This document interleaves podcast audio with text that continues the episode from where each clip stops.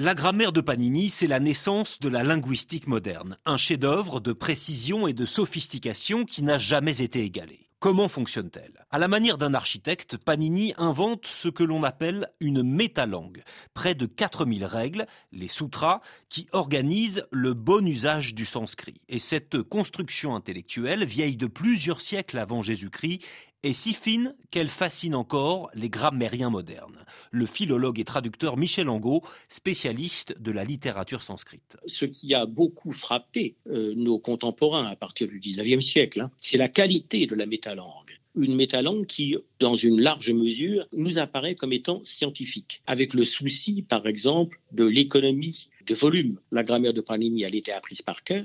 Il fallait économiser la mémoire. Pour économiser la mémoire, Panini et ses amis ont poussé le principe d'économie extrêmement loin en créant un lexique très concis, très scientifique où les mots ne signifient qu'une chose. Le problème, c'est que Panini pousse cette concision à l'extrême. Il pose les règles sur la table, mais ne donne pas le mode d'emploi. Ce que l'on peut trouver dans les grammaires anciennes, de latin ou de grec, les déclinaisons, les conjugaisons verbales, il n'y en a pas d'équivalent dans son traité. Et depuis des siècles, c'est un casse-tête pour les locuteurs de sanskrit. Ce sont des toutes petites formules, souvent de quelques syllabes parfaitement absconse. C'est une sorte de pelote de laine. Dès que vous touchez à une formule, il faut voir comment la formule résonne dans l'ensemble des 3992 formules qui constituent l'œuvre. Et Panini ne dit pas comment des règles qui sont parfaitement contradictoires peuvent s'arranger. Par exemple, si je vous dis dans une salle, tout le monde sort, Pierre reste. Vous avez deux règles là. Une qui dit que tout le monde sort et l'autre qui dit que Pierre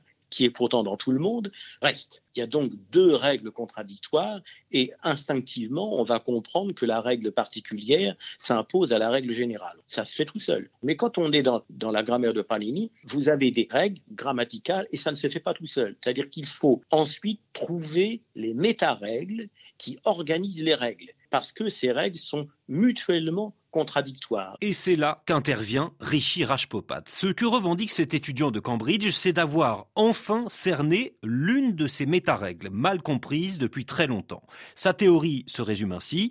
En cas de conflit, lorsque l'une des formules de Panini peut s'appliquer aussi bien à droite ou à gauche d'un même mot, il faut choisir la règle qui s'applique au côté droit.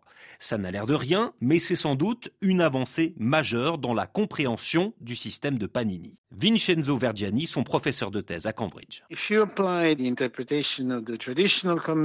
Si vous appliquez l'interprétation des commentateurs traditionnels, celle qui faisait foi jusqu'à ce jour, il vous arrivera de tomber sur le mauvais résultat. En appliquant la sienne, vous tomberez juste dans plus de 90% des cas.